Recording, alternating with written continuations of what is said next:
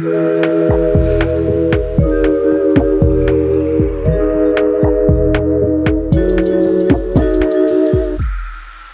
Hoje é dia de tomar aquela pílula de conhecimento. Na última semana de cada mês, vamos esclarecer e dividir com a comunidade do Clube Sentimental alguns dos mistérios do cérebro. Eu sou o Thiago Altavini, neurocientista. Eu sou Luísa Franco, psicóloga. E eu sou Jéssica Soares, psicóloga. Para ter seu lugar ao sol no clube, basta seguir a gente lá no arroba Clube Sentimental.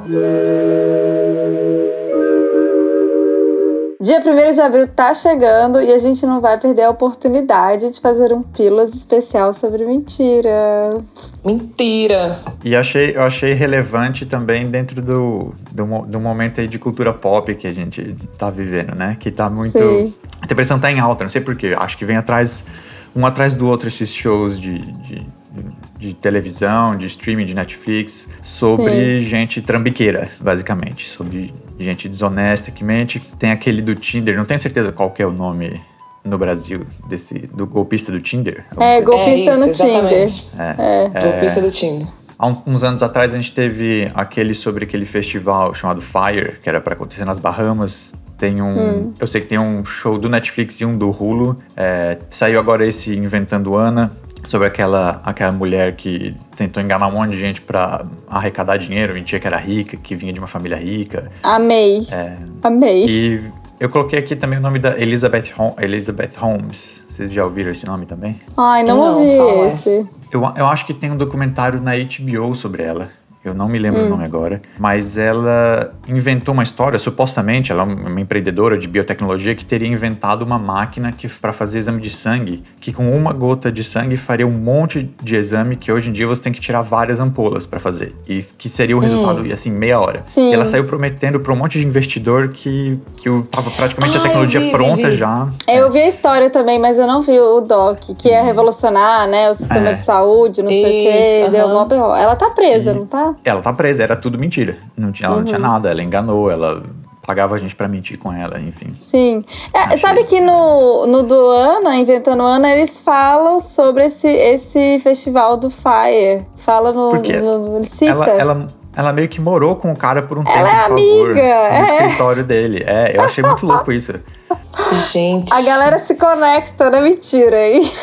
Tem Pega, mentira pega, viu, gente? Cuidado. No, no Inventando Ana aparece um outro cara, aquele Martin Shkreli, que, Que é o foi um namorado? cara também. Não, é um outro cara também que trabalhava no mercado financeiro. Ele ficou famoso por fazer umas coisas meio polêmicas. Ele comprou os direitos de produção de algum remédio aqui nos Estados Unidos, não lembro o que, que era, Hum. e tinha um monopólio. Aí ele subiu, disparou o preço. Foi toda uma, uma discussão sobre o quão antiético foi isso que ele fez. Ele também foi preso depois, mas por alguma outra coisa, que eu não lembro o que, que era, algum golpe que ele deu no, no mercado financeiro também. Então, é, essa, essa galera parece que anda junta. Eles têm um grupo no WhatsApp, como mentir descaradamente. Gente, mas é bizarro. A da Ana, assim, eu me surpreendi. Até do cara do Tinder, assim, de gente, sustenta até o final. O fim. Que é aquela coisa, é. acho que a pessoa às vezes mente tanto que ela até acredita na própria mentira. Mas não sei É se eu tô isso. dando o spoiler do episódio aqui do, do Pílulas. E uma coisa que, que sempre me impressionou muito nessas histórias, acho que principalmente no do, do, do cara do Tinder, da Ana, do, do, do Fire também, é o tamanho da mentira. Está falando, é uma mentira tão grande que pra gente que tá assistindo, e talvez isso tenha a ver na forma como o, o, o, o, o programa é editado, você começa a pensar assim, como, como que a pessoa chegou numa mentira tão grande? Como que ela acha que isso vai dar certo, né? Por- Essa, essa ambição, essa ganância parece tão desenfreada de, de tentar criar um esquema tão grande assim. Falando um pouco nisso, é, pensar o quanto que é difícil você sustentar uma mentira, porque você tem que pensar e articular todas as variáveis para não ficar rastros. Então, para você conseguir enganar alguém, é difícil, usa muitas habilidades cognitivas, certo? E a gente vai, a gente vai falar disso hoje, que é um, é um, é um esforço mental. Mentir é um esforço mental imenso. Dá muito trabalho, gente. Dá, Dá muito demais. trabalho. Aparentemente, quando você pega essas, esses grandes golpistas e você tenta entender como o processo de vida, de como que eles chegaram nessa mentira, normalmente você vê um histórico de mentiras menores que vieram antes. Existe um aumento uhum. gradual da mentira, da frequência com que a pessoa mente e do tamanho da mentira que ela conta. E dificilmente, é, nesse caso dessa, dessas pessoas, eles eles estavam vivendo uma vida, digamos, relativamente honesta e normal, até um dia que eles falaram, ah, não, vou tentar criar um grande esquema de, de, arrecadação de dinheiro aqui. Normalmente eles já tentaram alguma coisa antes que deu certo uhum. e, que era, e que era menor. E eles vão crescendo. Uhum. Entendi. Então é... não é do dia pra noite que você virou uma pessoa compulsiva. Não. E eu, aí eu achei um, um artigo, uma pesquisa interessante, onde eles, os cientistas, eles, os pesquisadores queriam entender como isso acontece, porque, por outro lado, a gente tem no, no nosso cérebro, na nossa mente, alguns mecanismos para impedir a gente de mentir. Porque senão talvez a gente já tá todo mundo mentindo o tempo todo, né? Porque é, quando as pessoas mentem, normalmente é em benefício próprio ou para proteger alguma outra pessoa próxima. Uhum. Uhum. É, e o lance é que mentir e gera estresse, gera ansiedade e gera desconforto. Então não, a gente tem alguns processos internos, mecanismos no cérebro que existem para é, impedir que a gente minta. Tanto porque gera o estresse a ansiedade do medo de ser pego, e também uhum. gera um desconforto por uma questão de valor moral, né? A gente, quando a gente faz alguma coisa que a gente acha que é errado, a gente se sente desconfortável e não quer fazer aquilo de novo depois. Inclusive, o detector de mentiras pega exatamente uma variável dessas, não é? De estresse. Sim, ele é basicamente um leitor de estresse. Então, o, uhum. o que eu achei do, de, que foi feito de pesquisa, eles não é, essa não é exatamente uma conclusão que eles chegam, isso tudo que eu tô falando, é mais um ponto de partida que eles começam. Eles começam pensando assim, se existem, se, se é contar mentira, eu acho que ele cita algumas referências, é, normalmente gera desconforto, como que essas mentiras crescem então? Como que as pessoas que estão mentindo, por que, que, elas mentem mais e mentem mentiras maiores? Tem que ter algum, algum outro mecanismo que, que inibe isso.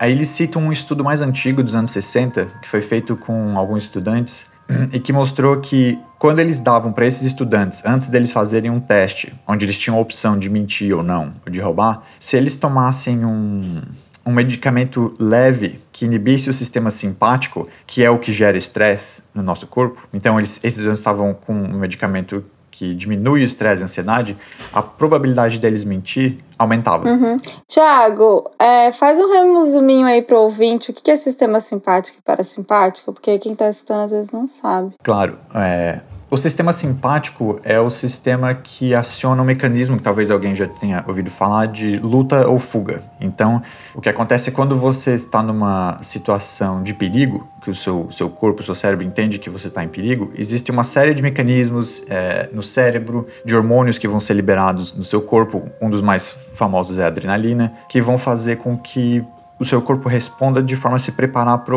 ou lutar contra o perigo que está presente ou para fugir. Então, o seu batimento cardíaco aumenta, a pressão sanguínea aumenta, a distribuição de sangue no seu corpo muda do, dos órgãos para os músculos para você poder correr ou lutar. E é basicamente uma, em linhas gerais, uma resposta de estresse e de, de ansiedade. E o sistema parasimpático é um outro sistema que a gente tem no, no, nosso sistema nervoso central que faz o contrário disso tudo. Que ele vai te acalmar, te relaxar, que normalmente é o sistema que está ligado depois que você faz uma, uma grande refeição, por exemplo. Você come bastante e você está relaxado e está tranquilo, dá aquele sono, você senta no sofá e tira uma soneca. Então, o batimento cardíaco e a pressão sanguínea é, diminuem, você vai ter menos sangue circulando nos músculos e mais sangue circulando nos órgãos, no estômago, no intestino para fazer digestão. Então, peraí, o que você está falando é que quando a gente está com o, o, simpático inibido, há maior probabilidade de, de mentir? Nesse estudo, onde eles fizeram isso para um para uma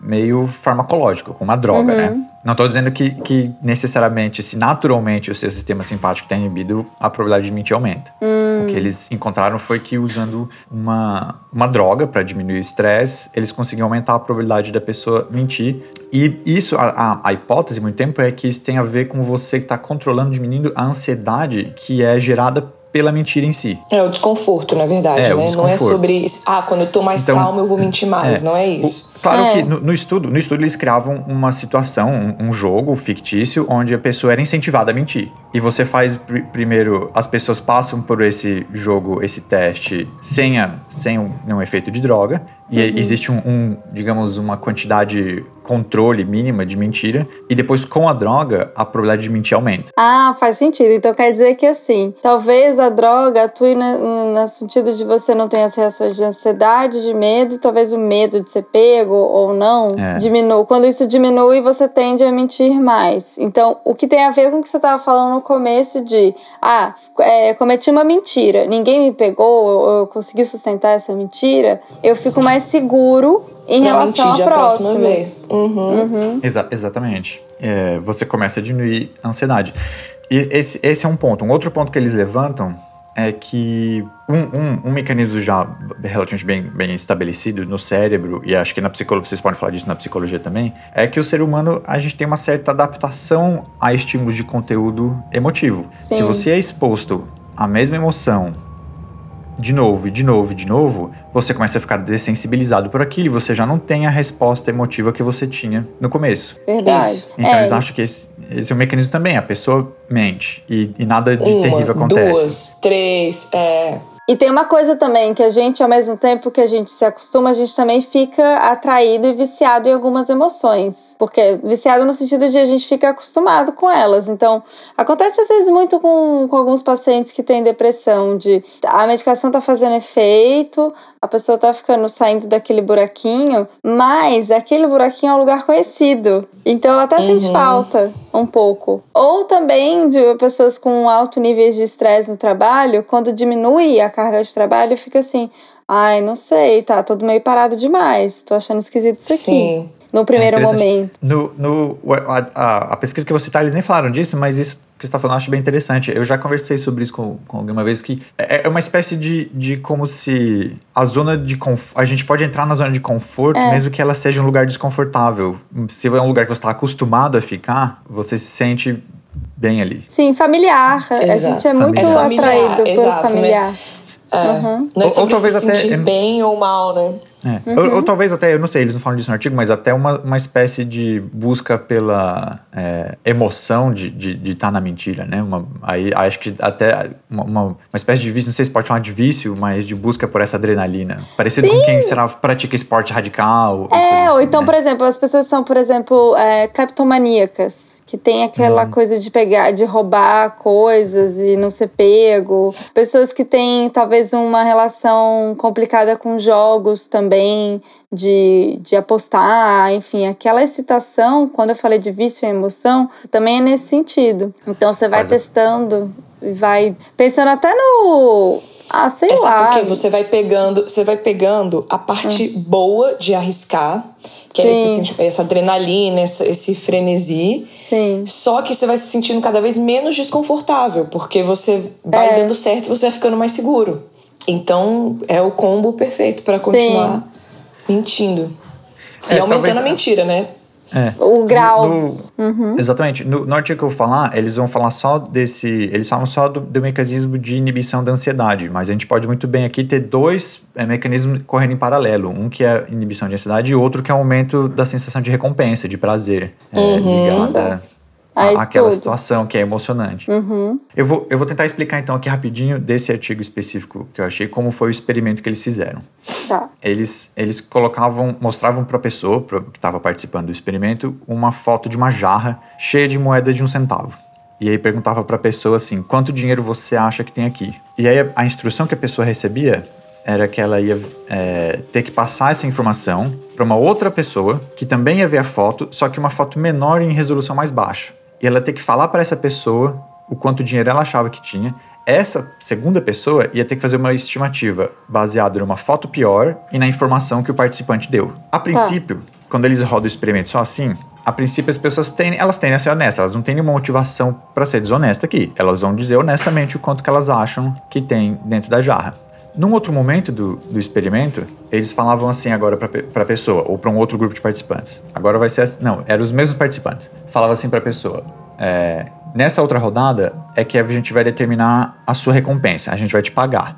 Mas o quanto você vai receber depende do quanto que essa segunda pessoa para quem você está dando informação vai errar, errar, né? Quanto mais essa pessoa errar, mais você vai ganhar dinheiro. E aí agora você tem um incentivo para mentira. Só que eles falavam assim, só que era assim, a gente vai repetir isso várias vezes, a recompensa não acumula. A gente vai retirar dessas várias vezes que a gente vai repetir, a gente vai escolher uma, digamos, a gente vai repetir isso 60 vezes. E a recompensa vai vir de uma dessas vezes aleatoriamente. Pode ser da primeira, pode ser da do meio, pode ser da última. Então existe um incentivo para mentir, mas não existe um incentivo para aumentar a mentira conforme eu vou repetindo. Porque a pessoa não sabe. Qual dessas vezes vai, vai ser escolhida. Qual dessas vezes vai ser escolhida para ter a recompensa. E a pessoa então fazia isso, esse, esse jogo, enquanto estava dentro da máquina de ressonância magnética e eles estavam medindo a ativação de diferentes áreas do cérebro. E o que os pesquisadores descobriram é que, primeiro, eles confirmaram que existe uma tendência de aumento da mentira, então, conforme eles iam repetindo essa, esse jogo, a pessoa tem, a, tinha uma tendência de mentir cada vez mais, de aumentar a mentira. E a amígdala da pessoa, que é uma estrutura do cérebro que faz parte do sistema límbico, que processa emoções, a amígdala dessas pessoas estava sendo cada vez menos ativada, respondendo cada vez menos. E existe uma correlação, eles conseguiram encontrar uma correlação direta é, entre diferentes participantes, entre o quanto a amígdala é inibida e o quanto que a mentira da pessoa cresce. Hum. E, ah, é massa. E no fim das contas, eles, eles o que eles acham é que existe um mecanismo maior por trás dessa questão. O artigo fala só sobre mentira, mas eles acham que existe esse artigo, esse é, efeito maior, esse mecanismo maior de desinibição emotiva, de adaptação às emoções que facilita a pessoa uhum. mentir nesse, nesse contexto muito controlado, né? Que eles criaram. É claro que mentir é uma coisa mais complexa e vai envolver outras variáveis. Sim. E sabe o que é interessante disso? É que condiz muito com a o quanto a gente fica impressionado por essas pessoas que, que mentem, que chegam nesse nível de mentira. Por exemplo, o, o golpista do Tinder. Que a gente pensa, cara, mas ele não vê essas mulheres, não vê o tanto que essas mulheres estão envolvidas, quanto que elas vão sofrer. E na verdade, não é que ele não vê, ele realmente é meio que tá quase desligando as emoções para poder continuar mentindo desse tamanho, né? Para continuar, para chegar nesse nível, nesse grau da mentira, você tem que ter um, você não consegue ter empatia de verdade para conseguir mentir desse tanto, porque senão você não mente. Você, você olha para a pessoa e fala, cara, olha o grau de sofrimento que eu vou causar. Isso é muito interessante porque Nessa pesquisa, eles estão falando, associando a, essa inibição do funcionamento da amígdala só com o, o, o mecanismo de culpa interno que a pessoa sente ao contar a mentira. Mas essa amígdala que está sendo inibida, tá, ele, a pessoa pode estar tá tendo um, um, déficit de processamento de vários tipos de, de emoções, de outras emoções uhum. também. Eu uhum. acho que uhum. é interessante que isso uhum. agora levanta um monte de outras perguntas, como seria interessante fazer experimentos de ver, é, por exemplo, quando a pessoa está mentindo e a mentira cresce e a amígdala é menos ativada, como que ela prevê a consequência da mentira dela? Será que ela vê a mentira dela como tendo cada vez menos consequência? Em machucar os outros ou de certa forma está ligada a menos empatia que outros que outras emoções estão é... sofrendo com essa inibição da amígdala que é o que a gente se pergunta né quando a gente vê essas coisas gente como é que a pessoa dorme né sabendo isso é a como culpa é que... você, desliga, você desliga a culpa e uhum. vai embora mas a pessoa não, não passa a sentir isso, né, à medida que vai. Nossa, muito interessante isso, Thiago. Muito bom. É, agora fiquei, é isso a gente tá pegando assim, de como é, a, talvez uma mentira muito gigante vai se construindo, assim. Mas essas ideias de que, que a gente fa fala tantas mentiras por dia, sabe? Essas pesquisas assim? E, e qual é a função da mentira? Essas coisas que as pessoas se justificam. Mentiras menores, sabe? De tô no trânsito, o metrô quebrou. Tô na ponte, já tô, tô na, na ponte. ponte aí, Brasília, tô chegando, tô na ponte. O que eu imagino que acontece, agora já é especulação minha, não li nada sobre isso, mas o que eu imaginaria que acontece é que a, mentalmente a gente faz algum cálculo entre o, o quão antiético, o quão imoral é a mentira que a gente conta, e a, eu não acho que a, a gente encara toda mentira igual, né? Nem todas as mentiras não são todas erradas no mesmo nível. É, e qual é a consequência positiva que aquilo pode ter pra gente? Tem, deve ter algum balanço pelo, de pelo menos duas dimensões aí. Se a mentira que eu tô contando não é tão grave e me trouxe um benefício razoável, eu não, não vou Ela me sentir vale a tão pena. mal assim, vale, vale a pena. É. Sim. Ou, ou também, às vezes, a- a- existe a coisa de mentir pra, pra, pra proteger a emoção do outro também, né? Quando a Sim. pessoa te pergunta alguma coisa, uma opinião Ai, sua e mas você. essa, essa é clássica. E, e eu tenho a impressão que desses estudos que, que as pessoas falam que a gente mente o tempo todo, conta uma mentira a cada 15 minutos, mu- muitas têm a ver com isso, com a gente não querer causar um desconforto em outra pessoa. E você aí não é completamente honesto pra, é, pra, digamos assim, na nossa perspectiva, poupar a outra pessoa. Naquele filme lá do Jim Carrey, Mentiroso, mostra o quão disfuncional a vida pode ser se você não puder contar uma mínima mentira, se você não puder falar nada, se você tiver que ser 100% sincero o tempo inteiro. É muito difícil você conviver em sociedade, porque, como diria minha sábia mãe, aquelas, todo dia, mãe, eu vou te citar aqui. E- Sim, o último episódio foi citado no controle. Bora. Bora. Sabedorias da mãe da Jéssica. Exato, quadro Sabedorias de Ita. A mentira nunca, a verdade nem sempre, né? Então, assim, é, é sobre o quão, qual é o grau disso que você vai usar, enfim. É. Existe, eu já li, não sei se já ou- ouviram falar desse conceito que eu li uma vez. Acho que não é uma coisa muito popular, aca- acadêmica, assim, na psicologia, de é, honestidade bruta, alguma coisa assim, que é, um- é uma, uma coisa que pessoas. Eu já, eu já li, acho que no contexto de, de coisa de relacionamento. Não, não uma, sei. Uma forma de se comunicar, acho que seria. Que a pessoa decide que ela vai sempre ser brutalmente honesta com, os outros. E uma crítica que eu já li a respeito disso é que muita gente usa isso como desculpa pra ser meio babaca. É, mal educado. Pra Pra ser É, mal educado. A pessoa fala qualquer grosseria que vem na cabeça dela e fala. E aí usa como desculpa, ah, não, é que eu sou uma pessoa brutalmente honesta. Sincera. É, ou então É, sincera. Ai, só- comete sincericídio. Não, às vezes você é só grosseira mesmo, inadequada. Falou um negócio que eu não, tô- não te perguntei. Até porque a sua verdade não necessariamente é a verdade de todo mundo, né, colega? Aí é outro Então, ponto. Aham, sim. A sua sinceridade, às vezes, não é uma verdade universal. Olha que coisa incrível. Mas enfim, bora continuar aí, vai. E, então, mas como vocês falaram, a gente tá falando muito aqui do, da amígdala e do sistema límbico, mas a, como a, a Jéssica já, já citou antes, e a, a Luiz também, mentir é um, é um processo cognitivo é, pesado, que demanda muito do nosso cérebro. Então, além do, do sistema límbico, que está ligado a essa parte do estresse da mentira, a gente também está sempre muito ativando muito várias partes do lobo frontal, é, que tem áreas ali no lobo frontal que estão ligadas à inibição do comportamento. Então, o, o processo de mentir, pelo que eu entendi, é funciona mais ou menos assim. Quando alguém te faz uma pergunta, a primeira coisa que seu cérebro faz é calcular a resposta honesta, é calcular a verdade. É, é a primeira coisa que vem na sua mente, é o que, que seria a verdade. Se você vai mentir, você- a primeira coisa que seu cérebro tem que fazer já é inibir isso, não fala a verdade. Você tem que segurar aquilo. Já é uma coisa exaustiva. É, aí, em paralelo, você vai ter ativação de algumas áreas do lobo temporal, que estão ligadas à memória e à criatividade e à criação de narrativas, enquanto o seu sistema límbico está processando a emoção e a culpa, e a ansiedade e o medo de ser pego naquela mentira. E o seu lobo frontal está ainda lá segurando aquela inibição, segurando, não fala para você não não falar a verdade. Então tudo isso acontecendo ao mesmo tempo e, e o cérebro tem que trabalhar muito. É, a Jéssica falou também antes do- dessa questão do, do sistema límbico, de- de- do estresse, de como que os polígrafos, né, as máquinas que eles que tentam criar por aí para pegar mentira, elas são medidoras de estresse. Então elas normalmente são máquinas que vão medir frequência de batimento cardíaco, pressão sanguínea, é, dilatação da pupila. E eu acho interessante que você citou o polígrafo antes, porque eu só queria mencionar é, aqui no, no episódio que eles não são muito eficientes. Eu não sei.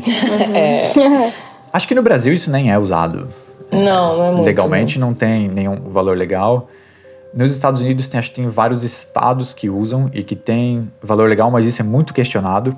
E o pior de tudo, o que eu estava estudando sobre isso, é que eles têm, de forma geral, um viés contra pessoas inocentes. É, de, de dar falso positivo de quando uma pessoa que é inocente está sobre um, um contexto de interrogação com o polígrafo, ela fica muito ansiosa e você pode ter falsos positivos, onde a pessoa é acusada como está mentindo e ela não estava mentindo. E existem formas de bater o polígrafo também, de enganar ele. Então não é eficiente. É, porque ele tá medindo a- o seu nível de ansiedade, É. de estresse, não se você tá falando a verdade ou não. E realmente, né, numa situação de interrogatório, um quem, fica, é, exato. quem que vai ficar é- é um- tranquilinho?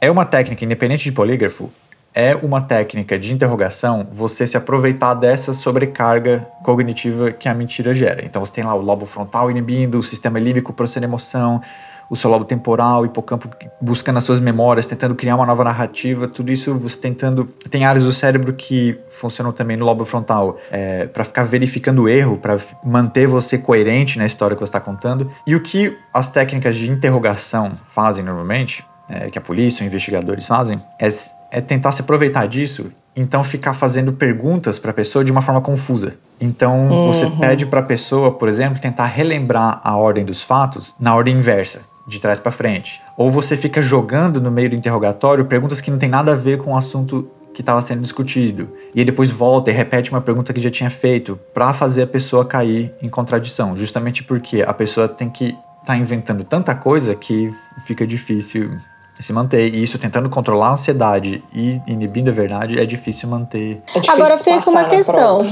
Eu fico com uma dúvida aqui. Se essa pessoa, né, por exemplo, os casos extremos que a gente citou aí, do golpista do Tinder e até da Inventando Ana, se elas realmente já estão habituadas a isso, talvez e com a neuroplasticidade, será que elas fazem tudo isso mais rápido e não ficam de fato ansiosas? E aí realmente, de fato, é, eu aprendeu vou... a mentir, né, minha gente? É, aprendeu, aprendeu. a mentir. Eu vou, vou, especular agora que é, tem alguma, provavelmente alguma coisa a ver com neuroplasticidade e que é uma, é uma habilidade que você treina como é uma qualquer outra, como tocar um Sim. instrumento, como praticar um esporte. O seu cérebro, quanto mais você faz, o seu cérebro vai ficando melhor naquilo, naquilo vai ficando naquilo. mais habilidoso. Uhum, é, total. Você pode comparar com uma pessoa que, que. Um escritor, por exemplo, né? Alguém que escreve ficção, alguma coisa assim. E é, é uma prática. E você vai, uhum. vai treinando, você vai ficando melhor. E é isso que a pessoa está fazendo. Ela está sempre criando alguma história, sentindo cada vez menos medo, e... cada vez mais confiante. É, aí eu, eu achei também um, um outro outro artigo interessante que a, fala de uma área muito específica do, da parte frontal, do lobo frontal no cérebro, que é esse, deixa eu ver o nome aqui comprido, giro inferior frontal. Que ele tá, aparentemente, essa é uma área dessa parte frontal do cérebro que está ligada à inibição de comportamento, à supressão de impulsos e que seria uma área importante para inibir a gente de falar a verdade. Eles descobriram que essa área está mais ativa quanto maior é essa sobrecarga cognitiva. Então, quanto mais complicada a situação que você põe a pessoa para mentir, mais ativada essa área tá. E eles sugerem que essa área podia ser uma espécie de assinatura neurológica da mentira, porque eles não, não viram essa área muito ativada em outros contextos. Hum. Eu achei isso interessante porque eu acho que isso levanta um outro ponto, hum. que normalmente surge quando a gente está falando de mentira e neurociência. E a forma que esses pesquisadores falaram em você ter uma assinatura neurológica é que leva a gente a pensar nisso. Se a gente tivesse, hipoteticamente agora, a gente não está lá ainda, se a gente tivesse uma ferramenta de registro de atividade cerebral, seja elétrica ou de ressonância magnética, coisa assim, que a gente pudesse usar para diferenciar se a pessoa está mentindo ou dizendo a verdade. A gente, onde que seria ético usar isso? A gente usaria isso? A gente usaria isso é, em investigação policial? A gente, como que seriam as definições legais é, para usar isso? E como que é a interpretação disso para a gente saber se realmente a pessoa está mentindo ou não e se aquilo que a minha máquina está mostrando pode realmente determinar se a pessoa está tá mentindo ou não? Uma coisa que eles mesmos falam nesse, nesse artigo, por exemplo, é que o fato de ter achado essa área, que eles mesmos é, usaram essa, essa, esse termo de assinatura neurológica da mentira, talvez não, não tivesse validade legal. Primeiro, porque quando a gente faz esses experimentos de ressonância, existe uma diferença entre você estabelecer correlação e causalidade da atividade cerebral que você está vendo com o comportamento que a pessoa está exibindo. Então, essa área está sendo ativa para inibir a pessoa de fazer alguma coisa, de dizer alguma coisa, é difícil. Isso é parte da mentira, mas pode não ser sozinho o que faz a pessoa. É, porque para diferenciar correlação e causalidade, né? Porque não necessariamente porque uma coisa está correlacionada à outra é que ela está causando essa outra.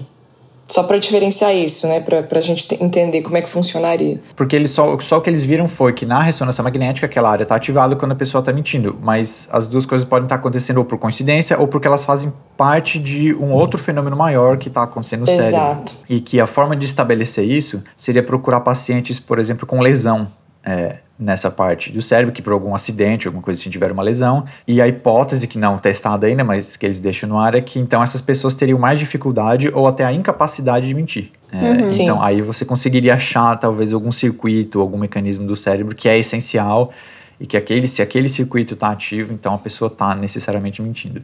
Mas eu achei que isso levanta algumas questões interessantes também é, sobre como usar essa- essas tecnologias para ver se a pessoa está mentindo ou não e a validade delas, porque mentira e verdade nem sempre são tão preto no branco assim, né? Essas, essas definições. É, eu pensei, por exemplo, se uma pessoa dá uma informação incorreta, mas ela não, mas ela acredita no que ela está falando, ela está mentindo? Não. E se você Ou, tem por exemplo, ou, esse- ou o próprio dito da minha mãe: a mentira nunca, a verdade nem sempre. O fato de você omitir uma verdade, você tá mentindo?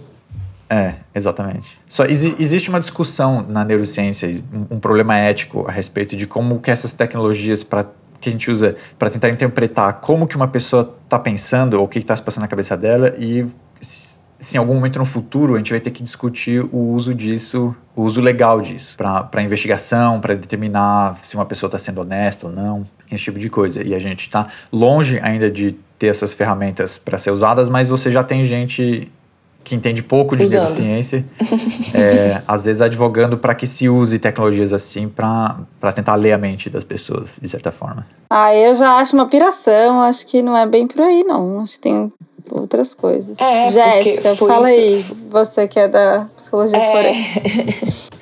Então, a gente aqui no Brasil não usa mesmo, né? Não é considerado como prova essa história, do, principalmente do, do polígrafo, né? Que é o detector de mentiras. É, é exatamente porque são várias variáveis, assim. E a gente não entende completamente, por exemplo, a pessoa que está lá é, manuseando o polígrafo ou que está fazendo o interrogatório necessariamente, poucas são as pessoas que têm de fato um treinamento é, real. Porque muitos, eles fazem o treinamento, né? Beleza, no papel ali, no- na formalidade, existe um treinamento.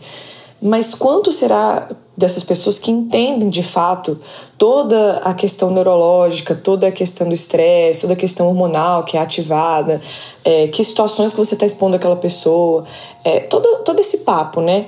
Como que seria, como que seria o preparo desses agentes para fazer esse tipo de abordagem?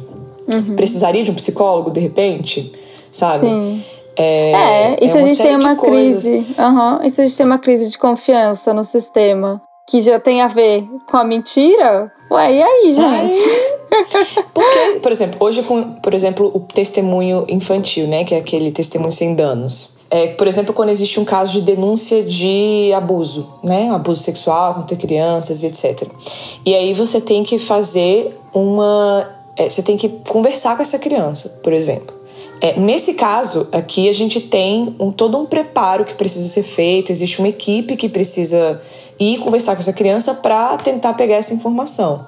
Mas que, por exemplo, falando da questão da mentira, é, é outra é outra equipe se você for falar de um adulto, né? Então, imagina o quanto você teria que se especializar na questão da mentira, na, em toda essa questão que a gente está conversando neurológica, para de fato dizer essa pessoa está mentindo ou não.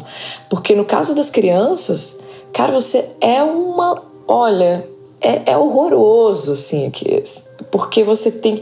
Porque tem história das falsas memórias que você pode criar, tem história da alienação parental. Então, assim, é tanta variável que o psicólogo que está lá pegando esse testemunho da criança tem que tá por dentro. Por isso que a gente não fala é, de um teste só, né? Pra, em casos da justiça. A gente fala de uma avaliação técnica daquela situação. E que mesmo assim não garante que você vai achar a verdade.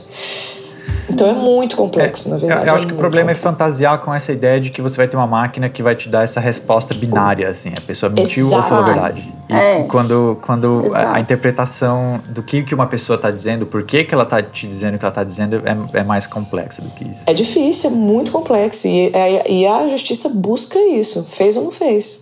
Porque é, É. isso que importa, né? acho que achei que. Então, é, é. Mas é, acho que é assim que eu vejo uh, qualquer episódio que, que ainda, ainda me causa um desconforto falar em usar esse tipo de, de tecnologia em investigação policial, mas se, se fosse usado, qualquer coisa assim de medir atividade neurológica, você ia ter que ter alguém muito especializado nisso, que ia ler, que ia gerar um relatório, não ia dar uma resposta, sim ou não. Exato. Ia, ia ter que explicar isso para um juiz que fosse capaz de entender o que está sendo explicado para ele, para isso ser mais uma variável que iria pesar num caso. E não Exato, isso é uma, uma das variáveis. É, e não assim, a gente vai ter uma máquina que te dá uma resposta categórica se uma pessoa Mente mentiu ou disse a verdade. É. Uhum. é muito doido.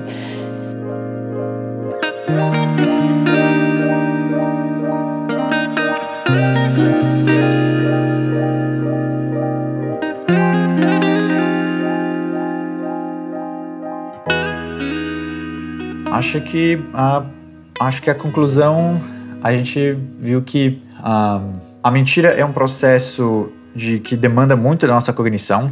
É, a gente precisa ter muita e, controle do comportamento, inibição de, de, certos comportamentos, inibição de falar a verdade, criatividade para inventar uma história, uma narrativa, gera muito estresse e uhum. que as pessoas a, a, tendência de que algumas pessoas têm de mentir mais ou de aumentar a mentira está ligada à inibição desse estresse, a uma dessensibilização das emoções ligadas é, à mentira, mas que manter muitas mentiras ou mentiras muito grandes por muito tempo é muito difícil porque as coisas simplesmente ficam muito é, o Sim. nosso cérebro fica muito sobrecarregado, é coisa demais. É. Existe um limite, né? Existe então, um limite cerebral. Exatamente. É, e tem aquela história que a vida acontece, assim, de é, aquelas várias frases, né? Mentira tem perna curta. Eu vou falar outra que eu escutei de uma amiga e é muito bom que merda boia. Então, é difícil.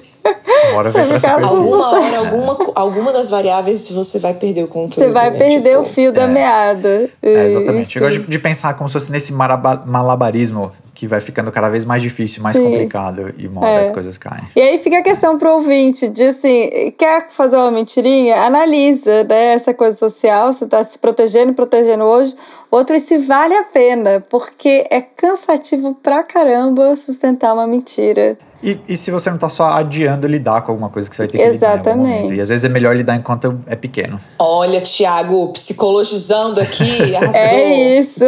É isso. Então tá, gente, ficamos por aqui. É, que Beijos. o dia 1 de abril seja só para pregar uma peça. Aí tá valendo, né? Pra ser engraçado, vale.